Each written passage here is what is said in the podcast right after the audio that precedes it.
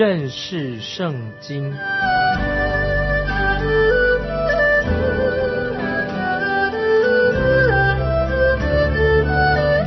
认识上帝的话，把上帝的话带到全世界。本节目是由认识圣经机构和环球广播电台联合制作，欢迎收听。亲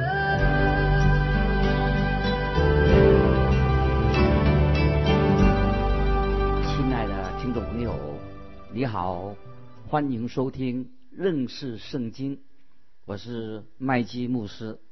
我们要看提摩太前书这个重要的一卷书，这卷书带我们进到一个新的关于一组保罗的书信。这一组的保罗书信共有三封书信：提摩太前书、提摩太后书，还有提多书。他们都被称为教牧书信，因为是关于各地的教会的事情很重要。听众朋友，你会发现这些教牧书信跟其他的书信，例如以弗所书，都是相关的。保罗在这些教牧书信当中就谈到教会就是信徒一群圣信徒所组成的基督的身体，是有荣耀的美好的一个身份。因为教会就是耶稣基督的身体，在基督里面由信徒基督徒所组成的，应当有美好的见证。在新约圣经当中，教会不是指房子，不是指一个建筑物，是指那些对耶稣基督有信心、信耶稣基督的人，应该都有一个好的见证。这些人遵守主耶稣基督给教会的命令。那么这三封教牧书信是写给。两个保罗的同工，年轻的传道人，那么就是写给提摩太和提多这两位保罗的年轻的同工，他们是保罗所结的熟练的果子，也就是说，他们是保罗带领他们信主的，保罗就把他们这两个年轻人留下来，当做他传福音的助手，教导他们有关于教会，关于什么是教会。保罗在这三封书信里面。就是提摩太前书、后书，还有提多书，提到两件重要的事情，是关于教会的教义、教会的教导，以及教会应该有的品德。在今天的教会里面，必须要有敬拜，要很正确，有正确的敬拜。出了教会以后，基督徒这些人应当有好的品德的见证。所以敬拜神，听众朋友，我们都敬拜神，是讲我们的内心、内在的。善行是要显露出来的，在外的。所以，听众朋友，如果你是基督徒，教会属于教会的，你应当有好的见证。所以我们看到使徒保罗在这三封书信里面谈到两个非常主要的问题，听众朋友要注意这两个主要问题。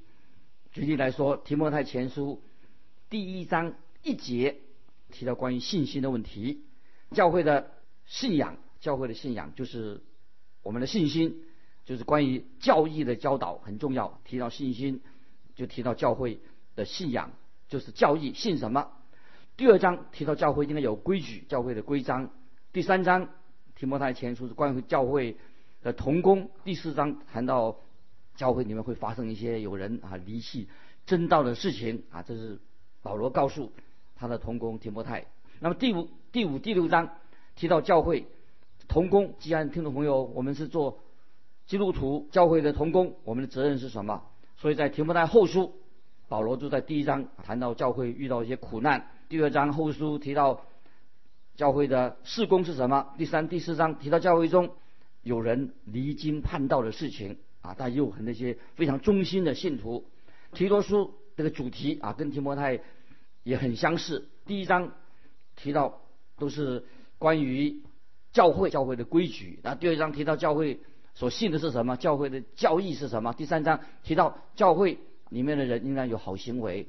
所以听众朋友，这教牧书信，这些都是它的主要的重要的内涵，就是在教会在外面，他们一定要显出好的品德；教会内要什么？要明白我们所信的是什么。所以教会在教会里面啊，我们要敬拜神。我们出了教会以后，见证有好的行为，就是善行。那么听众朋友，我们知道教会在无论到哪里，教会在当地那个地区，那么当然需要有一个聚会地点。可是，在保罗那个时代，那那信徒那个时候他们没有教会的聚会，没有教堂，当时没有教堂的。那当时他们没有这样的需要，因为他们没有建造啊，没有没有在建造一个教堂。他们常常是在信徒的家里面聚会，或者在一个公共的场所聚集的地方，他们在那里聚集。保罗在以弗所，到了以弗所以后，他租了一个学堂，每天中午就在休息的时候，很多人就会从各处来听保罗讲道。那个是当时的聚会的形态，跟我们现在不一样。那慢慢的以后才形成了啊，我们叫做以弗所教会，就建立一个在地方性的，就在某以弗所这个地方建立了。这个教会地方性的教会，这些地方性的教会必须要有信条，就是教义。他们到底信什么？做教导的。所以我们看到在提摩太前书一章三节，保罗就说明，保罗在这些书信当中，他的信息是什么啊？我们看提摩太前书一章三节说：“我往马其顿去的时候，曾劝你们仍住在以弗所。”好嘱咐那几个人不可传异教。那么那个时候教会做什么呢？教会就是必须要有正确的教义。那么这个就是啊我所强调的哈，教会不是讲一个房子啊，不是讲一个教堂一一个建筑物本身不是讲就建筑物，因为建筑物不能代表啊是一个真正的教会，它只是一个教会啊一个建筑物而已。所以保罗在提摩太前书三章十五节。那么保罗是劝导在提摩太，以后我们再讲这个细节。保罗在提摩太前书三章十五节也对这位年轻的的童工提摩太说：“倘若我单言日久，你也可以知道在神的家中当怎样行。这家就是永生神的教会，真理的柱石和根基。所以教会是什么呢？听众朋友现在也许会明白，教会就是基督徒，基督的身体。”基督徒所组成的是基督信耶稣基督的人啊组成的，他们属于基督的身体。既然是组成的一个教会，当然需要一个负责的同工。这个负责同工做什么呢？就使这个教会这些基督的身体、这些信徒能够发挥功能。所以，因为做教会负责同工的，必须符合一些条件。听众朋友，如果你是教会的同工的话，你要符合一些条件。教会当然。是讲到基督徒聚集在一起，当然要有规矩，而且并要重要的是要借着好行为，在这个社区里面，在一个地方的社区里面为主做美好的见证。可惜今天很多的教会，虽然有个教会，也许是一个理想，但是今天教会并没有做很好的见证。听众朋友，如果你是个基督徒，你应该为主做好的见证。从这些教牧书信啊，因为我们以后要好仔细的看这个教牧书信。在这个发展教会发展的时候，就会看出教会有三不同的组织啊。以下我要给听众朋友简单的介绍，在这教会里面，对教会的教义跟信条方面，他们大致的相同，大同小异。教会有要有教义，还有信条等等，这是都是相同的。从这个三封要讲的书信、教牧书信当中，就看到三种发展出三种。不同的教会的制度或者教会的管理制度，听众朋友稍微可以做一个了解。第一种的制度就是由一个人或者少数几个人，他们来负责管理教会，这是第一种制度。这个今天呢，我们说天主教，今天天主教就是这样的组织，它是由某一个人做管理，做教宗，那管理者叫做教宗、教皇。有些教会他们称为教会的管理者，称为总主教，或者就有几位主教同工来负责。比如说，天主教是有教宗，英国的国教国家教会，他们就遵循一个主教的制度，他们有主教来管理这些其他的地方的教会，就是由教会的以外的人，那些总主教或者主教来管理，这个叫做主教制度，这是第一种的教会管理制度。第二种教会管理制度就是长老制度啊，或者代议制度，这个都让先听了解一下。教会它有一些由长老执事来管理的，就是由地方这些会员、这些基督徒，他们选出一些人做长老、做执事，那么让执事长老让他有长执会这个组织，借着长老执事来管理这个教会，这是叫做长老制制度，是第二种的制度。第三种教会的制度是什么呢？就是跟主教主教制度这个管理这个制度完全不一样。它称为什么？会众制度，是由教会投票，由教会的教友投票来决定教会的事工啊，是由全体的教会每一个基督徒都可以投票来做决定。这个叫做会众会众的教会管理制度。听众朋友，也许你会很稀奇，哎，怎么在当时的保罗时代的教牧书信里面，这些题目在前头书啊、提多书，怎么会发展成？三种不同的管理的制度的哈，就是一个是主教教皇的制度，主教制度。那就刚才说第二种制度是长老制度，教会长老执事来管理教会。还有第三种是会众会众来管理的这个会友制。当然，我们这是为什么会发展这种教会管理组织啊的方法不一样？因为就是跟解释圣经的方法有不同，所以产生这三种不同的制度。但是我自己听众朋友注意。当我读到这个教牧书信的时候，保罗所写的教牧书信的时候，听众朋友，我就提醒你要注意到这种不同的解释。可是，在早期的教会里面，这三种教会的制度啊，三种教会的组织的管理制度，他们运作的很好。要注意，早期他们用这种三种不同的方式来管理教会，都运作的很好。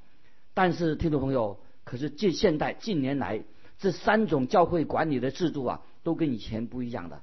教会每一个教会，包括天主教或者基督教啊，或者是各种制度里面呢，内部常常发生了什么混乱、争吵、许多问题、许多不和睦的情况。听众朋友，你想想看，问题到底出在哪里的？今天也有人说，哦，因为教会制度有问题。但是大家要知道，民主国家，今天现在的国家，这个议会制度，大家来选举的。今天的民主国家选举制度是来自教会的组织的管理制度。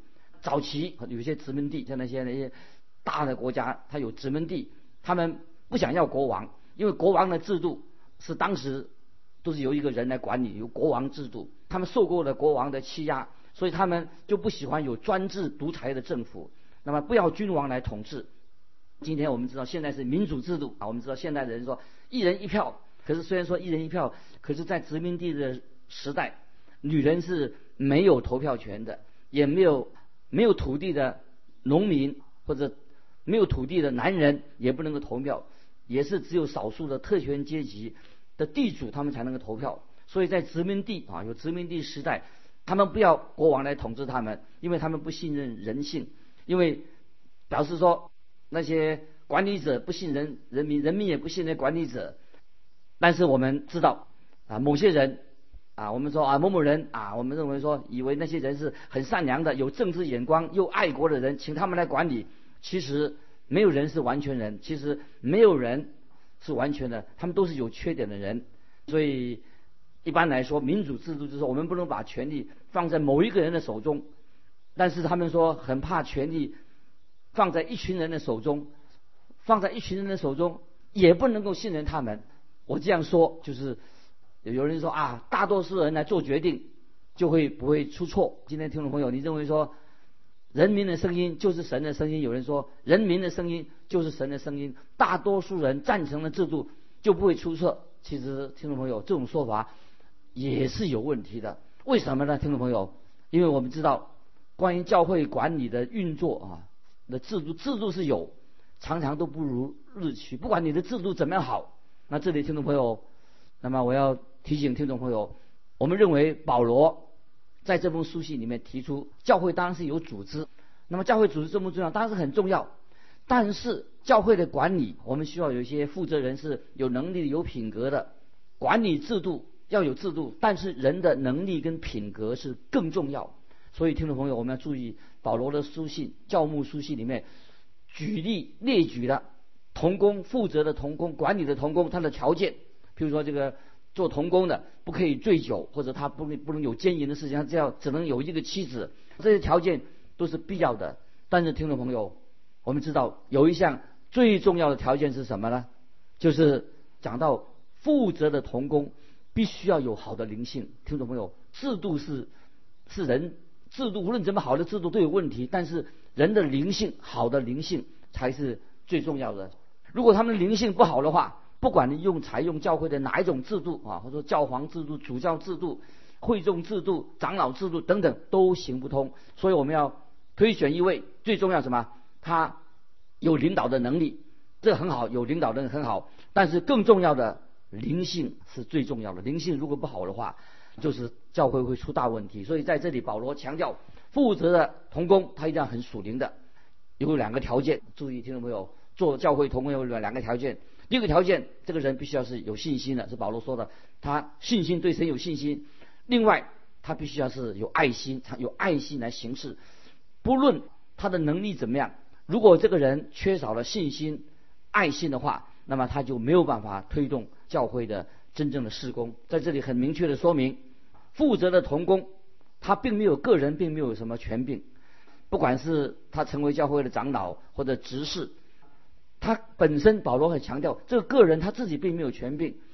那是什么意思呢？保罗说，唯有耶稣基督是教会的头，是神的圣灵来引导教会，指引教会的方向。所以，负责教会的同工。绝不可以为所欲为，他必须要寻求神的旨意，表示说他是对神有信心的人，而且他必须要是一个有爱心、被爱神的爱所激励的人，才能够做管理教会的工作。当然，这不是说啊，今天教会的一个领导啊，一个负责同工，到处要讨讨人的欢喜，做个好好先生，不是的，他要认真的在教会里面遵行耶稣基督的旨意。他要顺服耶稣基督，才是真正教会的头。所以，听众朋友，我们在教会里面要顺服执事长老，因为他是代表耶稣基督，是教会的头。我自己曾经在牧会做，在同工里面，我们牧过会很多年啊，常常有些跟长老执事一起讨论的时候，常常讨论那些鸡毛蒜皮的小事情，浪费很多的时间。也就是有一些啊，自以为自己很属灵的童工在那里讨论事情，常常都是不相干的，浪费时间。所以，其实做教会的童工，要主要的是呢，遵行耶稣基督的旨意，这是最重要的。如果他不想遵行神的旨意，只按照自己的方法去开会去想的话，就没有意义的。所以，这是听众朋友要了解的，要遵行。耶稣基督的旨意，这是教会同工都要学习的功课。因为耶稣基督才是教会的头，所以保罗在第一节的经文，他称说耶稣基督是主啊，主耶稣基督他是主。所以既然他是主，耶稣是教会的头，我们要尊主为大。在路加福音第六章四十六节，主耶稣说的话给我们啊一个鼓励：你们为什么称呼我主啊主啊，却不遵？我的话去行呢？那么今天听众朋友，教会当中有很多人称耶稣基督是主，但是却没有真正遵主的话去行。今天我们要做教会的同工，就是要遵行、执行耶稣基督的旨意，听从耶稣基督的命令，以及按照基督的想法去行事。主耶稣才是真正教会的头。我们听众朋友，基督徒也好，同工也好，负责领导也好，要尊主为大。所以，听众朋友，我也不想跟任何人争论有关于教会组织这个制度、教会组织制度的问题。不管你认为教会的组织，你认为这是好的，那就好了；你认为制度这是好制度，你说这样遵行就好了，你照着做。但是，听众朋友，制度并不太最重要的，只有适合的人才能够使教会的组织的制度好好的运作。如果那个人的灵性有问题，如果这个人灵命不好，什么教会的组织制度都是做不好的。所以，听众朋友，我再强调，灵性好的最重要，要有好的灵命，不然的话，任何制度都是一事无成。今天教会最大的问题是什么？就是灵性的问题，是教会同工的灵性当有问题。所以，听众朋友，我再强调说，传扬耶稣基督的福音是我们今天教会的职责，也是听听众朋友你的职责。我们很少看到。看不到一个教会啊，他不传耶稣基督的福音，这是一个很悲哀的事情。教会，我在强调，传扬耶稣基督的福音是教会的责任。今天我们要成为一个传扬主耶稣基督福音的教会，彰显耶稣基督为大。所以在提摩太前书，我们就看到这是教会的核心的问题。教会的核心问题是特别强调，这是负责同工他的品格。才干都很重要，但是品格啊，要查验这个人的品格以及他的才干，看他是不是真正是属于主耶稣基督的人，这是一个重点。所以接下来我们看提摩太前书第一章，我们看到保罗的重点不是在讲关于基督教会的教义，而是在第一章里面，保罗在提摩太前书第一章就警告教会当中有假的师傅。保罗这里特别强调。神恩惠的福音，这个才是我们所教导的教育的中心，都是跟耶稣基督有关联的。所以我们看到提摩太前书这个引言，保罗跟和跟保罗其他的书信不同，也许你觉得差不多，可是，在教牧书信的引言当中啊，它都有些不一样的。那现在我们来先看看，有位学者说提摩太前书问候，就是提摩太前书。第一章啊，我们来看保罗书信当中很特别的问候，怎么样问候？我们看提摩太前书第一章一二两节，奉我们救主神和我们的盼望基督耶稣之命，做基督耶稣使徒的保罗，写信给那因信主做我真儿子的提摩太，愿恩惠怜悯平安从父神和我们主耶稣基督归于你们。注意。这两节的经文，这里说奉神之命做基督耶稣使徒的保罗，保罗对提摩太声明他自己是使徒的身份。保罗以前也这样说过，在以弗所书一章一节也说奉神旨意做基督耶稣使徒的保罗。那么知道神的命令跟神的旨意，听众朋友，神的命令跟神的旨意有什么差别呢？神的旨意跟神的命令当然是一样的，是一个，但不是。同一个一个字，在圣经里面，你看到命令，所有的命令都是神的旨意，它的意义当然是神的旨意超过了十诫。例如在帖撒罗尼迦前书五章十七十八节教导说，祷告关于祷告就是神的旨意，不住的祷告，凡事谢恩，因为这是神在基督耶稣里向你们所定的旨意。感谢神，神的旨意很多，都是说到。这是也是神的命令，借着神的命令，神命令的表达出来。就算把圣经所有的命令都加起来，所有圣经很多命加起来都不能完全说明了神所有的旨意。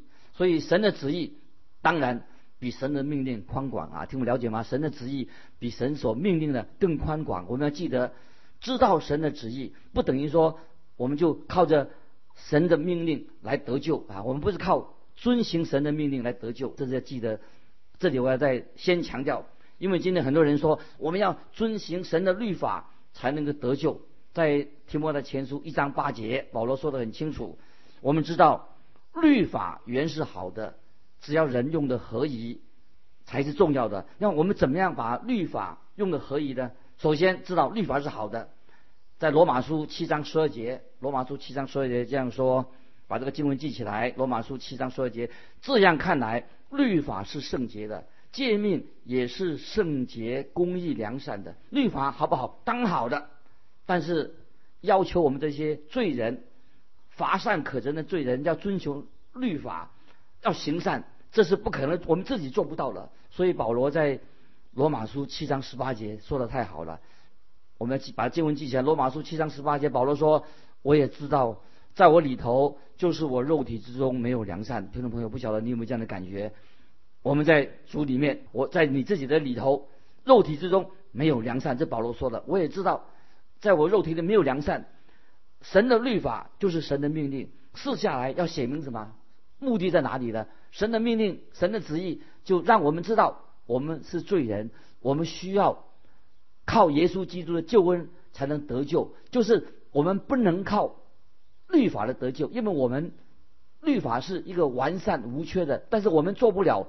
要了解这一点，就是我们要知道怎么样好好的应用律法。律法是让我们知道我们是罪人，所以荣耀的福音是什么呢？就是我们神给我们找的一个救恩的方法。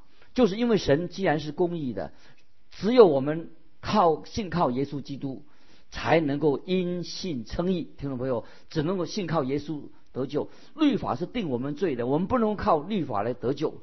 所以在《使徒行传》十三章三十八、三十九节，听众朋友，我们看《使徒行传》十三章三十八、三十九节，保罗说：“所以弟兄们，你们当晓得赦罪的道是由这人传给你们的。